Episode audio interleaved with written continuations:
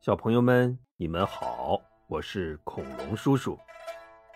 上一集我们讲到啊，张飞突然出现在瓦口关的背后，把张合呀打了个措手不及。原来呀，张飞故意让他的副将魏延从瓦口关的正面发起进攻，来吸引张合的注意力。他自己呢？则带着一队轻骑兵，从小路绕到了瓦口关的背后。张合一看见张飞呀，是落荒而逃啊！他费了九牛二虎之力，才带着十几个残兵败将逃回了南郑城，灰头土脸的来见曹洪，把曹洪气的呀，啊啪！一拍桌子，大骂道：“张合，我让你别去招惹张飞，你偏不听。现在倒好，三万大军呐，你就给我剩下这十几个人，还有脸回来？”他伸手抓起军令状，往张合脸上一摔：“大丈夫一言既出，驷马难追，来呀！”把他推出去斩了。这时啊，谋士郭淮赶紧上前说：“曹将军息怒，息怒啊！俗话说，千军易得，一将难求。况且张合又是魏王的爱将，杀不得，杀不得呀！我看呐，您不如再给他五千兵马。”让他将功折罪，去攻打加盟关。不去夺回瓦口关，打加盟关干什么呀？这加盟关呐，是汉中通往西川的门户。所谓牵一发而动全身呐，只要拿下加盟关，整个汉中也就平安无事了。嗯。那就听你的，张合。如果这回你再失手，我就两罪并罚，绝不再饶你。张合捡回来一条命，赶紧领命谢恩，带着五千兵马就出发了。这加盟关的守将啊，是孟达。小朋友们还记得他吗？哎。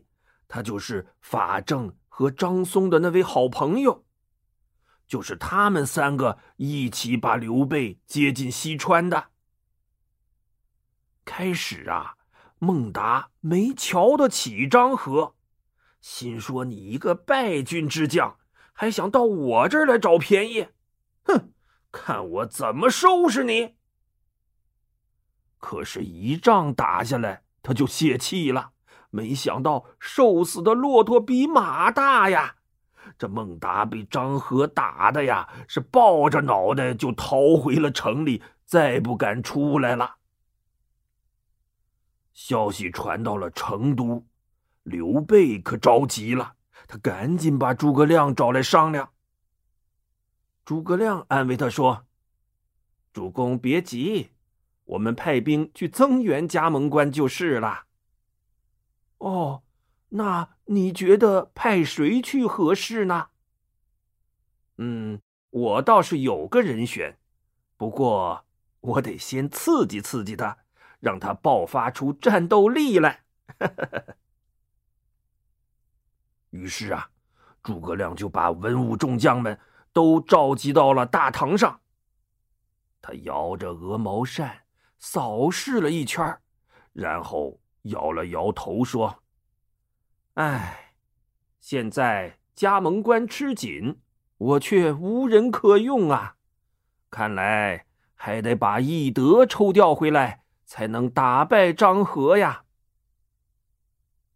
法正上前说：“军师，翼德镇守的瓦口关也是咽喉要地，不能轻易离开呀。我看。”还是另选一位将军去增援加盟关吧。诸葛亮又摇摇头：“张合可是曹操手下的名将啊，我看除了翼德，没人能对付得了他。”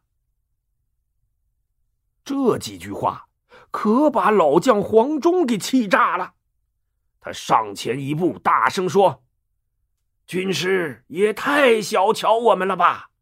黄某不才，愿意领兵去解加盟关之围。”诸葛亮微微一笑，心说：“等的就是你。”他故意皱着眉说：“黄老将军虽然英勇。”不过，您毕竟已经年近七十了，恐怕不是张合的对手啊。黄忠一听啊，这头上的白头发全都竖起来了。军师，别看俺这把年纪，可这双手还能拉开四百斤的硬弓，浑身还有千八百斤的力气。怎么就打不过张合了？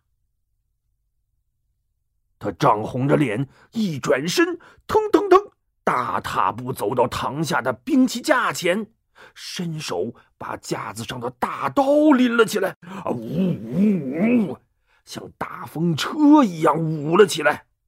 嚯，这气势就像秋风扫落叶，乌云欲摧城啊！放下大刀，他又把墙上的硬弓摘了下来，啊嘎吱吱，咔嚓，嘎吱吱，咔嚓嚓，一连拽折了两张硬弓。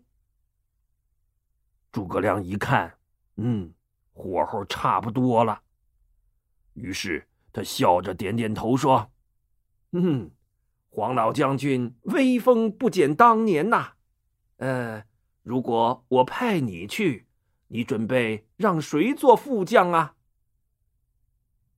黄忠把胸脯一挺，年轻人太毛躁，我看就让老将严颜做我的副将吧。如果拿不下张合，我们甘愿受罚。诸葛亮笑眯眯的冲着刘备点点头。刘备高兴的说：“好，那加盟关就全都仰仗两位老将军了。”黄忠和严颜呐，就领兵来到了加盟关。守城的孟达一看，心里不禁一阵苦笑啊！“ 哎呦喂，军师怎么给我派俩爷爷来呀？”这众将士也都私下里嘀嘀咕咕的偷着笑。黄忠瞅着严颜说：“老严呐，你看到了吧？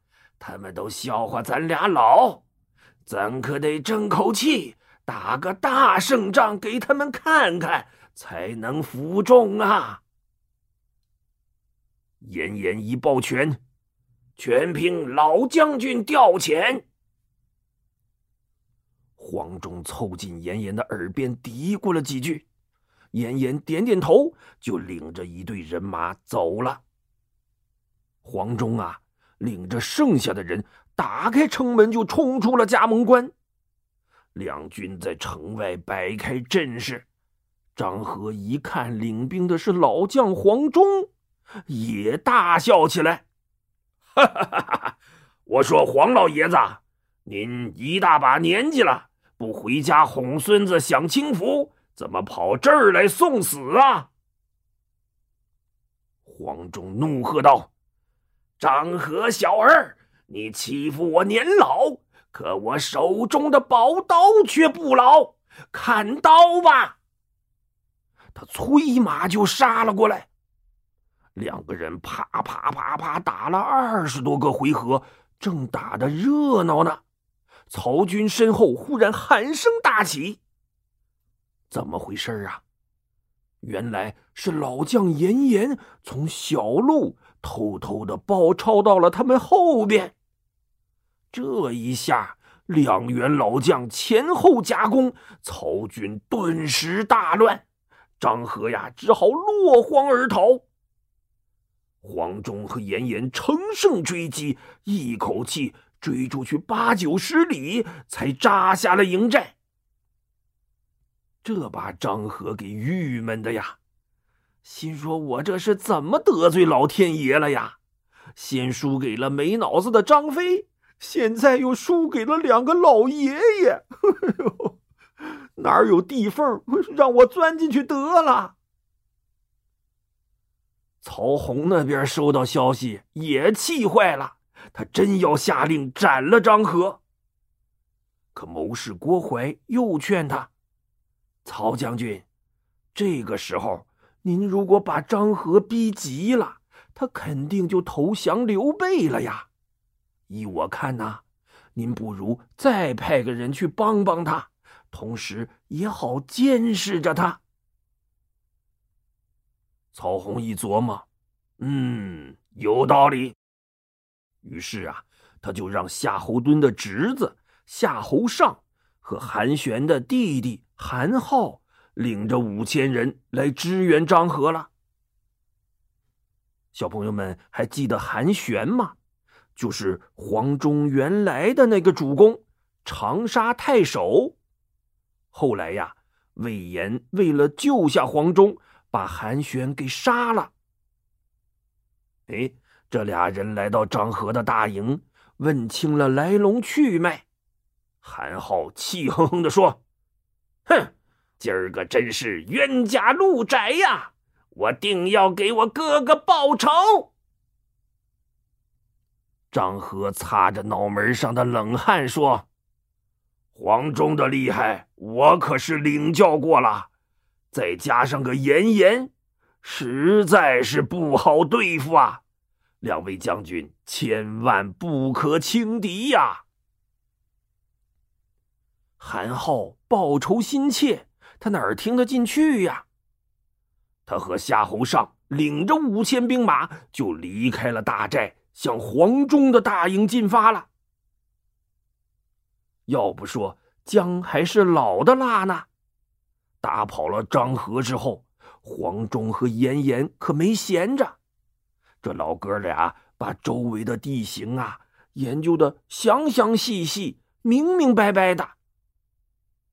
严颜指着地图说：“黄老将军，你看这里，这天荡山是曹军屯粮的地方。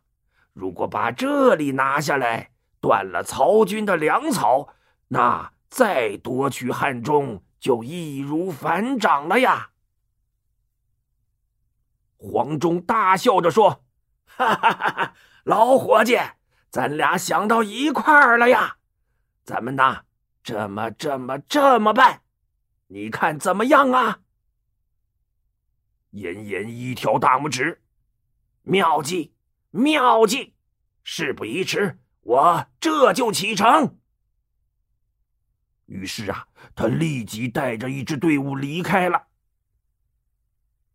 这时啊，有探马来报说夏侯尚和韩浩杀过来了。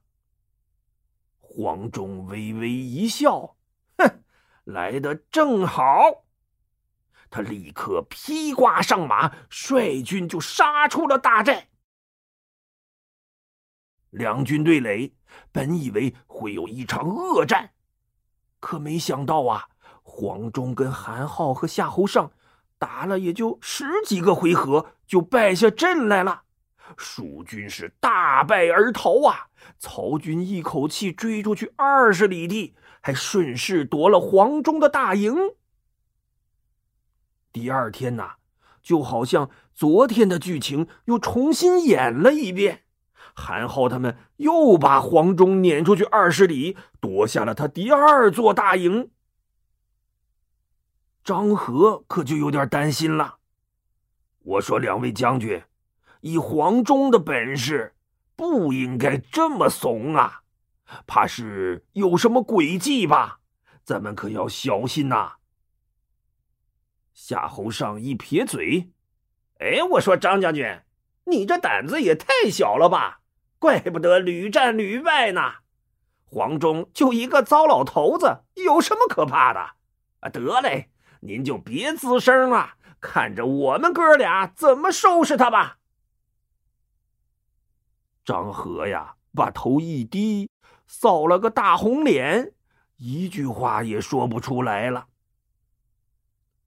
哎，这第三天、第四天还是一样，黄忠啊，又连输了几阵，被韩浩和夏侯尚一口气给撵回加盟关，闭门不出了。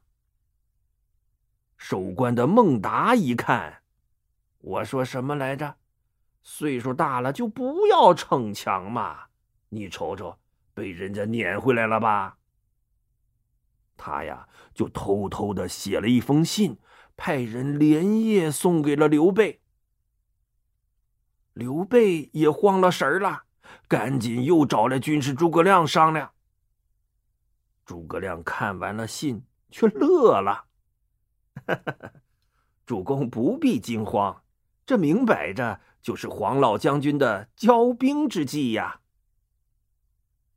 什么是骄兵之计呀？就是啊，故意让敌人骄傲，他一骄傲，不就放松警惕了吗？然后我再趁机出击。可刘备呀，还是不放心，他思来想去，就让自己的义子刘封。带着一队人马去支援黄忠。黄忠一见刘封来了，就问：“呐，小将军，你怎么来了？”“哦，我父亲听说黄老将军接连输了几仗，特意让我来支援你。”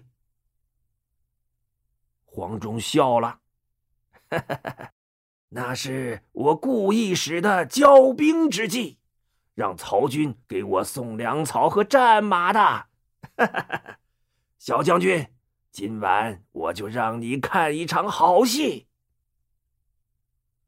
他又转头对孟达说：“孟将军，就麻烦你今晚带人跟在我后边，把曹军丢下的好东西都搬回来。”哎，到了晚上二更天的时候。黄忠一声令下，率领着军队就杀出城去。这些天呐，韩浩和夏侯尚接连打了几个胜仗，正骄傲着呢，哪有什么防备呀？一下子就被黄忠的军队冲进了大营，他们连盔甲都来不及穿，马鞍子都来不及装，就抱头鼠窜呐。好家伙，黄忠舞起大刀，撑起威风，一鼓作气，把之前失去的三座大寨都夺了回来。孟达呀，领着人跟在后边，这一通划了呀，把曹军丢下的粮草和战马全都搬回加盟关了。张合本来镇守着最后一座大寨，可俗话说。兵败如山倒啊！疯狂逃回来的曹军士兵像潮水一样，哗，一下子就把这座大寨也冲得七零八落的。张合一看，这还怎么打呀？我也跟着一起逃吧。好嘛，一群人一直逃到汉水的边上，才总算稳住了阵脚。夏侯尚气喘吁吁的指着远处的高山说：“前边就是天荡山了，那是我军囤积粮草的地方。嗯，有我哥夏侯德镇守着呢，咱们就去跟我哥会合吧，一起抵御黄忠。”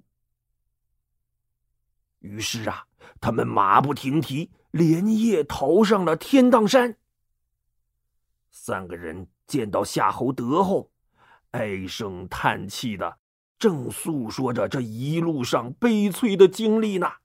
忽听山前啊，咚咚咚咚咚咚咚咚咚咚咚咚咚咚咚，鼓声大作，一个卫兵慌慌张张的跑进来：“骑兵将军，黄忠的军队已经到山下了。”